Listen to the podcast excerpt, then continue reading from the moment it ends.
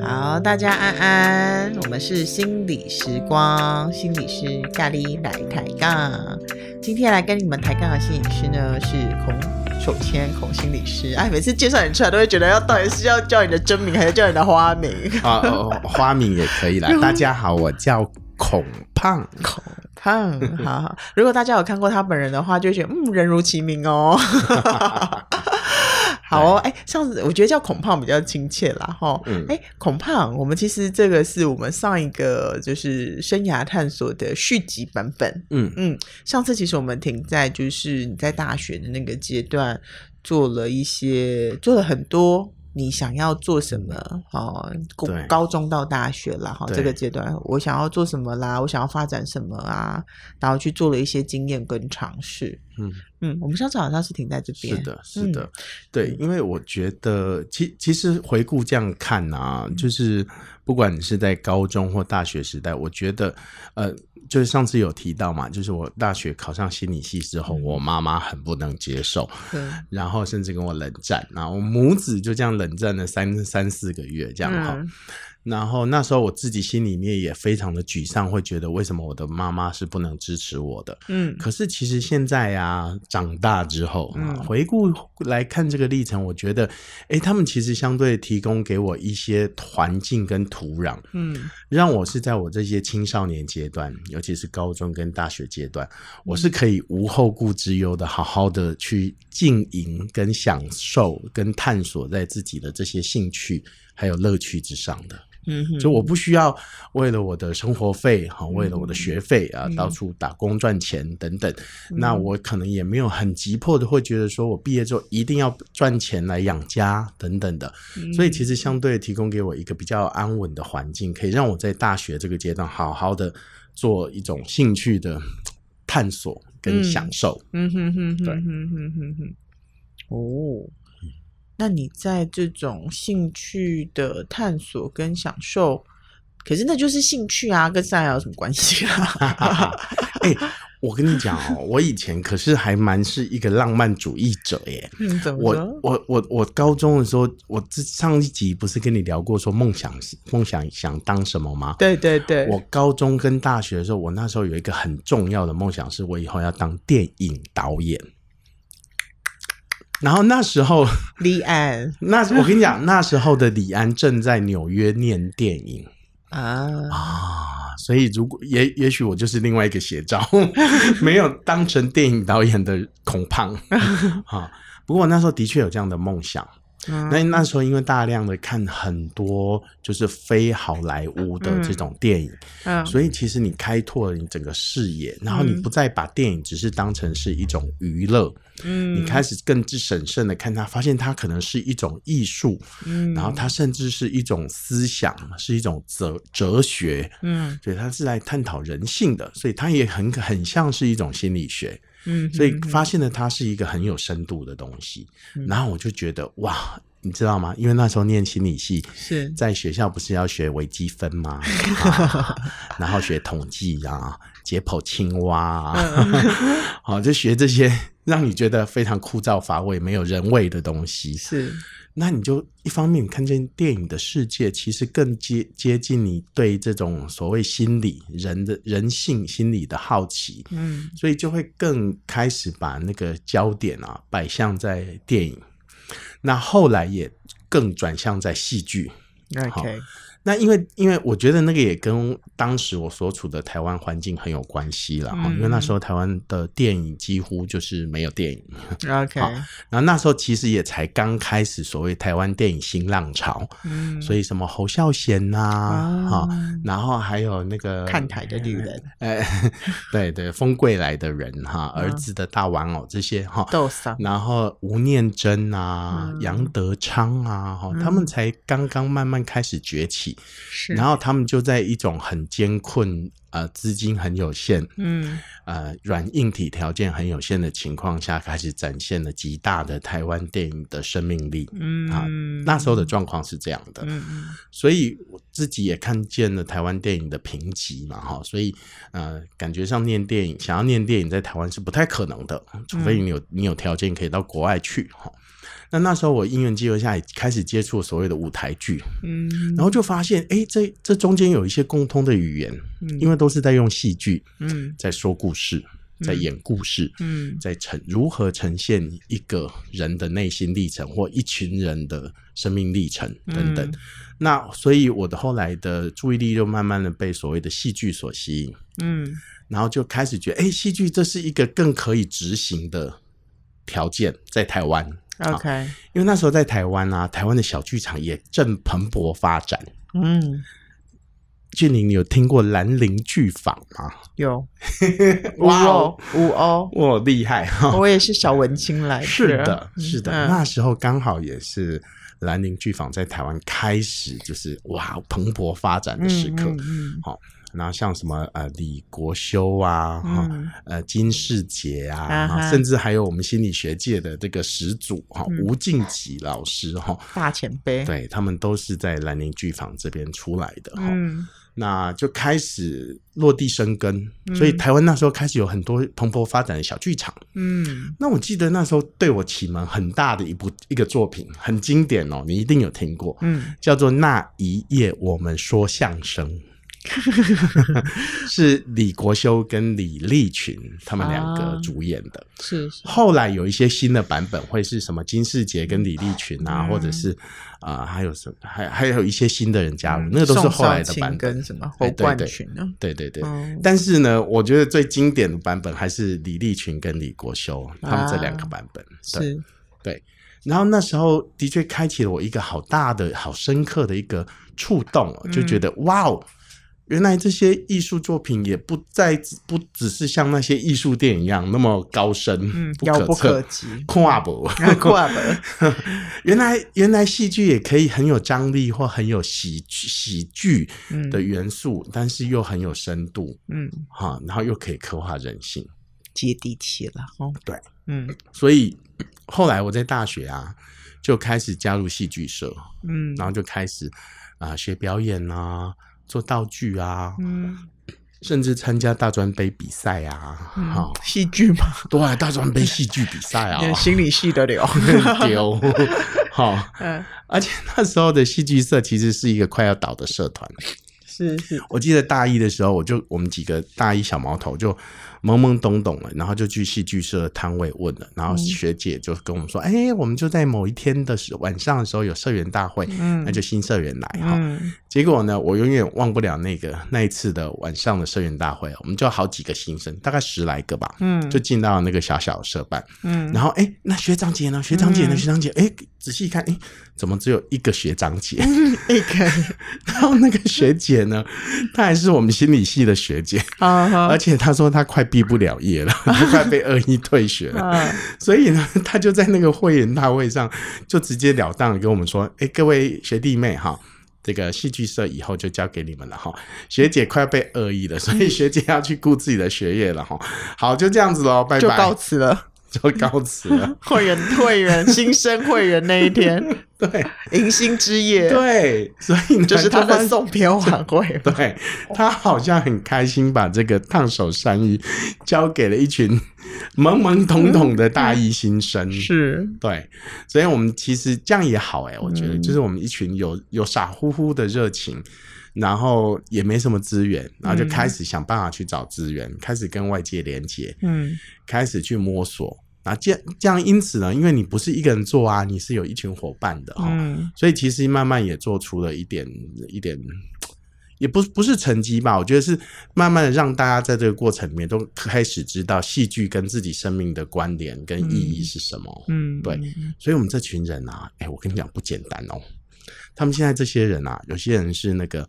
大学表演系的教授哦，还有那个金钟奖啊，最佳服装设计得主。哦，哇，还有那个知名的什么那个那个那个那个珠宝品牌的公关行销总经理，很厉害耶，就是大家都其实都在戏剧这件事情上改变了自己的人生，嗯哼，好，嗯哼，然后在现在的人生上面有所发挥，嗯，所以那时候的不务正业，到现在有其实对生命很有很大的影响。嗯，当然你从呃一般人的角度来看，比如说从我大学同学角度来看。我大概从大二开始就很少、很少、很少出现在出现在班级上，所以我变成班级的所谓边缘人。然后一直翘课，狂翘课，你知道吗？然后很多课都被当又重修，这样。哎，我就学弟妹又不认识你，对，学弟妹又不认识我，你知道，超边缘的。但是我在社团又有很紧密的连接。嗯嗯，好，然后就这样子，就这样，快到大四，快毕业了，哈。然后突然，你毕得了业吗？对，一方面是我毕得了业吗？另外一个更重要问题是啊，我毕业了，我要干嘛？嗯嗯嗯。那时候真的有点彷徨哎。然后那时候的确就在一种人生的十字路口。嗯。在想，那我毕业我要干嘛？我 真的想不出来。想说那时候真的，我真的有那个勇气，毕业之后就去剧场工作吗？嗯。我觉得我又不是科班出出身的。嗯好。然后其实有点半吊子，嗯，然后大自己也没那个勇气，好像好像真的就是要这样去拼，嗯，然后想要念书，出国念书嘛，又觉得好像很难得到家人的支持，嗯，对，那所以就很彷徨哎，所以你知道，对于一个大四快毕业彷徨的大学生来说，最好的策略是什么吗？延毕，噔 噔，你答对了。拖延虽然可耻，但是有用，非常有用哈。是拖延，不是逃避哦。对，是拖延哦，就是多争取一年的时间，让自己再好好想想或好好规划。嗯，所以我的确就做了延毕这个决定。嗯哼，然后，所以我那个延毕不是被迫延毕，不是说毕不了业的延毕，我是真的就是故意把一科。就故意叫老师把我当掉啊，我就留那一科。嗯，那当然，我觉得我还是很感谢我的父母亲啊，他们能够承受一个儿子当初大学明明就说是他自己要念心理系的，然后现在给我念到要延毕。嗯，哦，他们其实容忍度还算够啊，还算大。那 我在我在觉得，我觉得他们在等等你什么时候哭着回头说我应该念机械系的。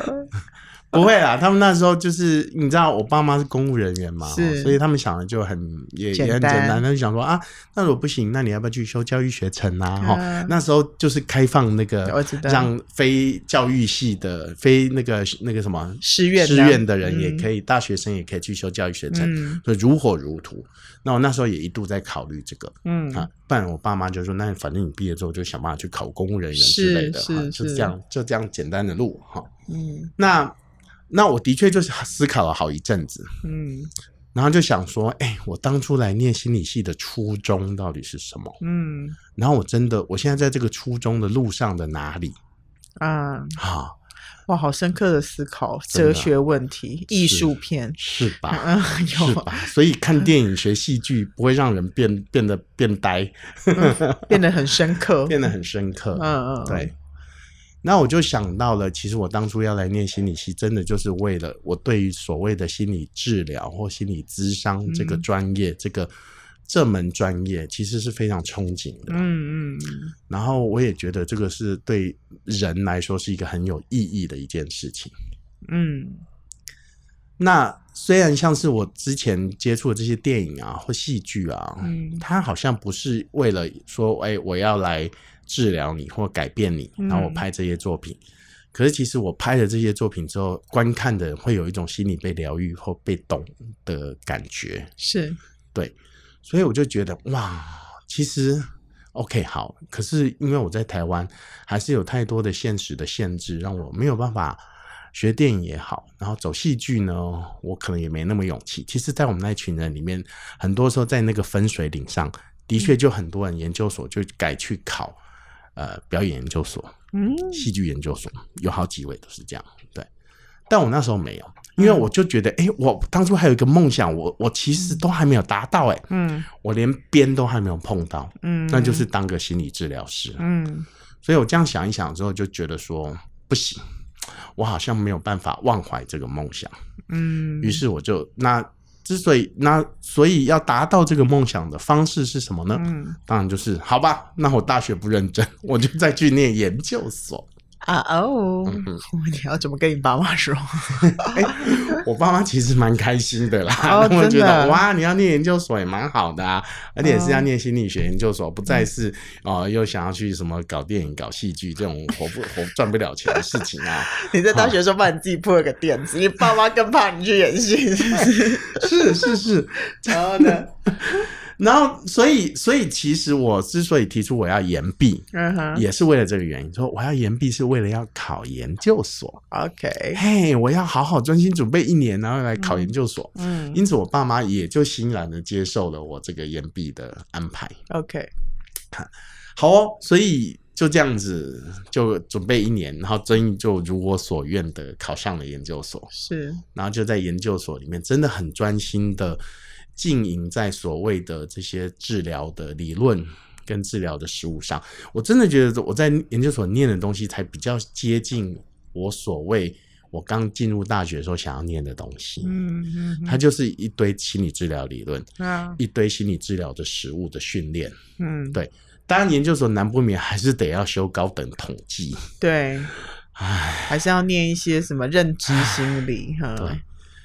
那个就只能想办法 死吞活吞七十分可以过就好了，就认命了啦哈，就是它就是那个 package 里面会有的东西。对，嗯哼哼，你你去选择了这个，不只选择你喜欢的，你也要选择你不喜欢的。对，没错，就是而且有些时候就真的是那些不喜欢的，你还是得认命的把它吞下来。然后那那你不求做到最最最完美，嗯嗯嗯，你只求及格就好，好，对。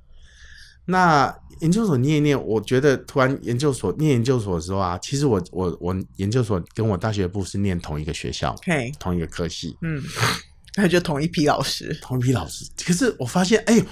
这批老师为什么在我大学部的时候我都没有遇过他们？哦，认真啊！一方面可能是因为我太常翘课，有可能。对，我们先不要太控诉我们的老师，有时候我们先要检讨自己发生了什么事。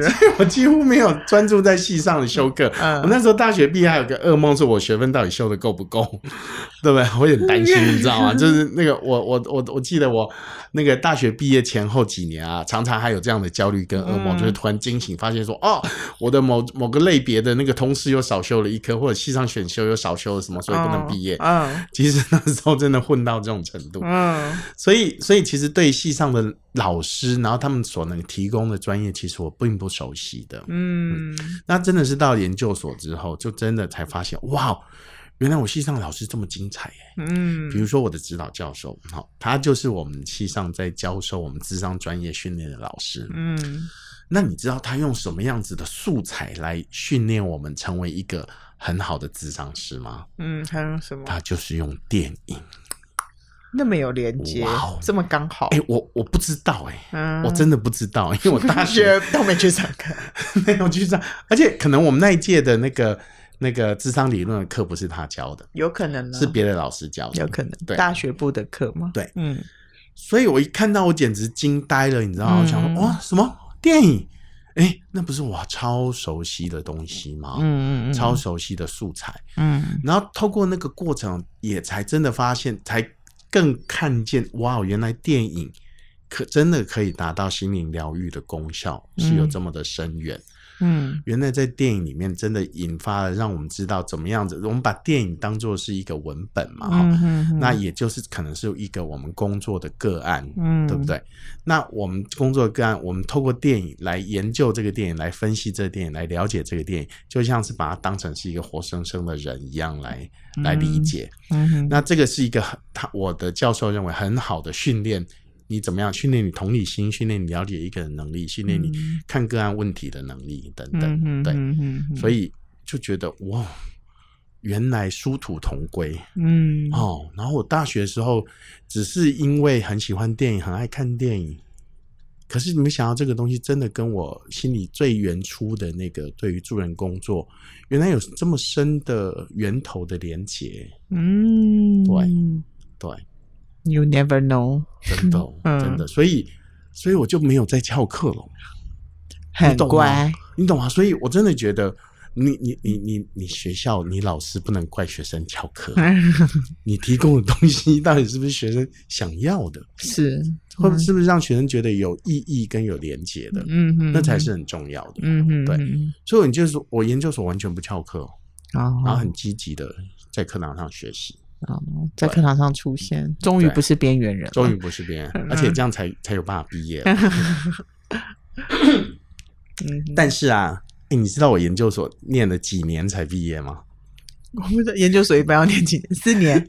两年？两年啦？哦，两年吗？两年啦、哦！你没有在台湾念念研究所对？你到国外去念研究所，呃、你们国外研究所一年就可以毕业，对不对？哎、欸，看学校，好，他看学看学分啦，看怎么修，而且不用写论文。有些学校有些学校不用写，对不对？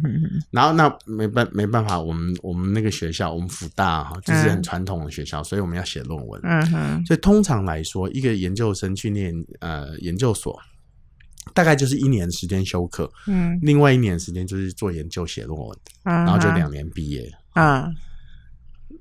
但你知道那时候我念了几年才毕业吗？听听舒服大是四年起跳吗？我觉得这是一个好好的借口，哦、但是在我们那时候不是哦。我们那时候真的就是一群人，就是死拖活拖的都毕不了业。嗯、然后，为什么这样子呢？就是我我我我研究所念了四年才毕业啊。但是这个四年现在几乎普遍变成是念呃咨商、嗯、心理研究所很基本的年限哦。哈，对对，那当然。之所以会这样，是因为现在你要成为一个智商心理师，你必须要硕士学位，嗯，同时间你需要有实习的工作经验，是。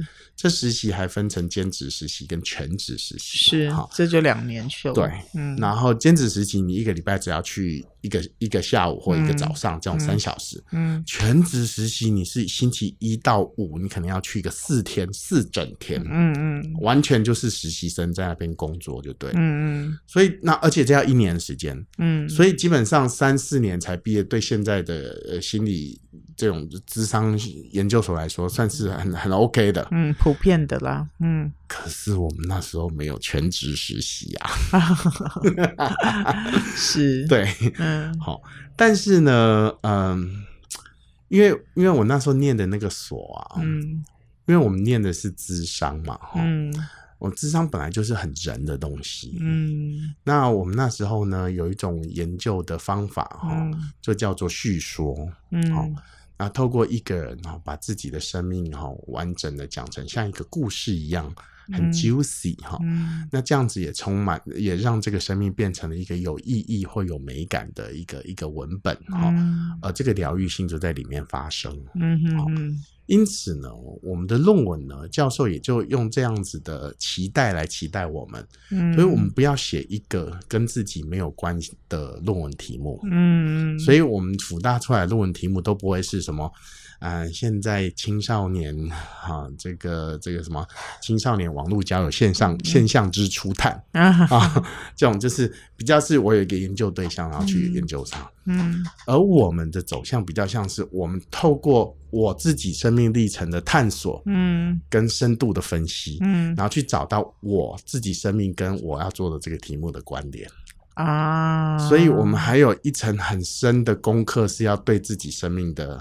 剖析跟面对啊、哦，面对真实，对，嗯，所以这个东西就会变成相对，它就很难，嗯，它不像是你要在做一个问卷调查一样，嗯、你只要收集好资料、嗯、做好分析就好，不是，你时时刻刻要面对自己的，嗯、呃，内内在的一些一一些状况，包括你的你的。你的自尊、你的自卑、你的家庭关系、嗯、你的人际关系，嗯，你的内在的冲突等等，你个人的欲望、嗯、你的勇敢、你的脆弱，嗯，你很想逃避的事情等等，嗯哼哼，所以这个东西就会变成写论文上面的一个抗拒啊，很困难，很困难，对。对，你做治治疗要做得好，真的是面对自己吧。所以其实我们透过那个历程，也算是在一种自我的治疗了。是，透过自我的这样子的反应、思考跟、嗯、跟跟剖析等等。嗯、对对，所以后来做了这些，你还会想要继续做治疗师啊？你觉得那个不是痛苦的不得了？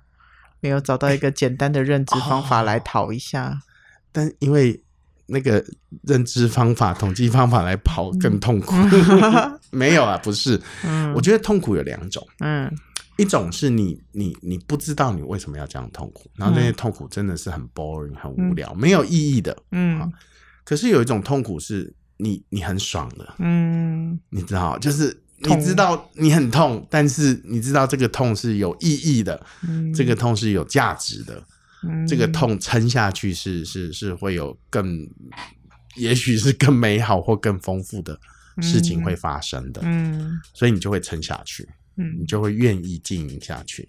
就像选手在去打打球得奖之前，要经历过很多痛苦的训练，嗯，对，摔断手、摔断脚，对啊，对，是的，是的，嗯哼，所以，所以。所以就是真的还是很拼命的。其实其实我我必须诚实说了，就是那个痛苦啊。其实也没有那么那么那么高或那么持续，嗯、因为很多时候你都在逃避，逃避可耻但有用。对，嗯、很多时候你都在逃避，哎，所以你会开始去做一些工作，比如说我研究所的时候，因为哦那时候因为台湾的社会运动也开始兴起，啊、尤其是同志性别运动。OK，然后这个跟我论文做的题目非常的有关，嗯、所以其实我在研究所也花了一年多的时间，嗯，然后一起跟。你你知道台湾有个同志的这个助人组织叫做同志咨询热线，我也我有听过，它很像是同志的张老师或神明线那样，是。就是那个呃，你你同志本人或者是你同志的家长或亲友或老师，嗯，你有遇到同志的议题，然后你想要寻求有一些人可以跟你咨询讨论的话，嗯，你就是打那支专线电话，嗯，而这个这个组织当初啊，它其实是有几个。这种民间的社团所一起共同推动的，嗯，而我那时候参加的一个社团就是这个推动者之一，嗯、所以等于就是我其实也参与了这个同志咨询热线的一个催生，催生，对，就是我们我们运用的是我们智商的一些学习的专业，嗯哼哼，因为你知道要一个人要接电话，然后倾听电话那一头来的人。啊、呃，先先不要太武断的给他们建议，嗯、啊，先学习倾听，先学习同理心等等，嗯、那这些。这些是我们的专业，嗯，所以我们就帮忙架构跟训练这一块，嗯，对啊，所以其实虽然研究所很逼死啊，哎呀，很虽然逃避，但其实在做这些很有意义的事，哎，是是是，嗯、所以你的生命听起来一直都在找那个意义的过程，哦。对，蛮多的，真的。嗯、我觉得这真的也就像上一集我提到的，就是我觉得在我的这样的一个生命世代，跟我父母亲的生命世代真的很不一样。嗯哼，对他们来讲，他们生命要追求的就是生存，对，活着，就是活着，生存，嗯、安定，安全感，嗯，就好。那是他们很重要的价值。嗯，可是我建基在他们所构筑这样子的一个家庭跟这样的一个生活状态下，嗯、其实我不再追求的是这个东西。嗯、所以在这这就像 Maslow 的那个、嗯、那个理需求理论一样，对不对？哈，当我们这种最基本的安全感很被稳固之后，我们慢慢慢慢就会开始往上去寻找更上层的意义。嗯哼，对，嗯哼，你这样这个意义大概。寻求多久你才比较稳定下来？还是还在追寻当中？有有有有有，现在现在当然是稳定，慢慢稳定下来。嗯、但的确在研究所花了很长的时间，嗯，好。然后，而且其实我对于这种戏剧跟呃电影的梦想跟喜好也一直没有断掉。OK，所以其实你知道，我后来真正研究所毕业，然后开始工作，你知道我那时候几岁吗？二六二六不对，二七，因为我还有大学延毕一年。哦，是。那别忘，男生还要当兵哎。对，你们是两年兵吧？我那时候是两年兵，可是我那时候毛起来，把自己吃的很像气球一样啊，想办法，因为没有啦，不是故意的，而是本身体重就过重，干脆拼一下。就是在那个边缘了，是是是，所以就真的啊，然后研究所读书也很有压力啊，对不对？很有压力的情况下，你都不小心就一直猛吃，是，嗯，总之总之我还好，我那时候还不需要当兵两年，OK，所以我就当的那种四个月的，一个月而已，一个月的什么补充兵之类的，OK，好，所以等于我真的开始工作就二十七岁，Yeah，所以其实你有没有发现，哎？俊霖，你开始工作是几岁？我好像差不多，也差不多，对不对？二六二七，对不对？可是我们都差不多这种时期才开始真的开始工作。是。然后当我在二十七岁，大概是一月份的时候，领到我人生第一份薪水，嗯，大概四万块左右吧。嗯，感人。虽然不多，嗯，但是真的觉得哇。第一次自己工作赚的钱呢，嗯嗯，然后就会觉得哇，用起来真的是好踏实的感觉，嗯嗯。可是那时候我已经二十七岁了，嗯，其实对我父母亲那一辈来讲，我算是人生发展很晚的。是啊，人家他们早就生了呢，他们早就生了。我爸妈在二十二岁的时候就生了我。哇，您你看你那时候的小孩五岁了呢，对，都快上小学了耶。所以你有没有发现，其实，在我们这个是，其实我已经不算年轻世代了，我四十多岁，嗯哼哼。所以在我这样的一个世代里面，其实我们的发展就已经开始跟上一辈很不一样了，对不对？嗯，有我们的发展时期慢慢的，好像有点 delay，有点拉长，有点拉长，嗯，有点延后，嗯嗯。那现在这个世代呢，更是，嗯，对不对？嗯，然后。几乎现在几乎说很，你很少看见年轻人可能二十岁就开始工作，对不对？嗯，比较少，不可能吧？哈、嗯，大学毕业也要二十二岁，对，几乎都念到大学毕业。对，嗯。但是你知道，在我们父母亲那一辈以前，他们可能十八岁就可以开始工作啊，也十六岁。还有念五专的人，对不对？嗯、国中念五专的人，嗯、那他可能就差不多二十岁就开始工作了。是，所以他们出社出的很早。嗯，然后他们平均结婚的年龄可能就是二十一、二十二岁，差不多，对不对？好，然后成家也很早，对，好，所以呢，他们几乎在三十岁之前就完成了什么 人生大事，买买房子、生小孩，当然工作很稳定，这是一定的，是，所以他们几乎在三十岁以前就完成了这些人生很重要的大事啊哈，结婚、生小孩、买房，嗯，稳定工作，嗯，五子登科，五子登科，对，好，可是。在现在这个年代，嗯，你要在三十岁之前完成我们刚刚讲的那些事情，好像很难哦。房价都追不上了吧？房价都完全追不上，所以买房 啊啊，嗯，不行，嗯，结婚，结婚勉勉强啦，勉强。但你知道吗？在像我以前，我的同事们，嗯，几乎都是三十岁过后才结婚了。哎，结婚也需要很大的财力也拜托。对，没 错，没错。所以晚婚的确也越来越也是个趋势了哈。现在要在三十岁能够结婚的人，其实要佩服他们的勇气，蛮厉害，蛮厉害的。那更何况生小孩了哈。我还有很多现在很多我同辈的朋友，他们是选择不生小孩的，嗯，或者只生一个的，嗯，越来越多，嗯，好。那那可是。哎，可是，在工作的寻找上啊，嗯、也是一样哦。嗯、就像我在我那个时代里面，我大概二十七岁才开始真的去开始我自己专业的工作，对不对？嗯嗯。嗯，可是很现现在很多人可能到了三十岁，还在摸索自己真正想做的事情是什么？哎，嗯，也蛮合理的，蛮合理的，蛮常见的。对，所以其实你可以看见啊，我们现在很多人的人生啊，好像。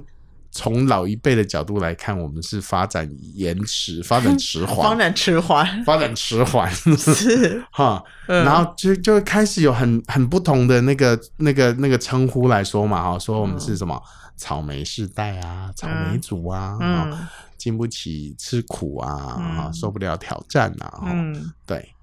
但其实其实其实这个现象啊，老早在十几年前。美国就有一个心理学家就有发现，认真认真，然后他就说：“哎、这已经不是什么发展迟缓了，嗯，这是一个大家要开始接受、跟看见、跟正视的事实。事实，嗯，也就是在我们以早以往所谓的人类发展的这种发展的任务跟发展阶段，必须要有所修正了。哈哈，嗯，对，他怎么修正的？嗯。”怎么修正呢？在以前呢、啊，我们有一个心理学大师叫做 Erikson，哇，考起无课。这个我们考试不管是考考什么都会考。对呀，哈，Erikson 有这个提出来这个人类心理社会发展阶段，嗯，总共有八大阶段，嗯嗯嗯，我不要考你啦，你一定背不起来。我背不起来，我就很很怕你考我，我就应该 正在打开手机 Google 搜寻 Ericsson 的。然后呢，他在一九五零年就提出这样子的观察。一九五零年，距今七十年，蛮先知的耶。对，嗯，好，他把人类分成八个阶段。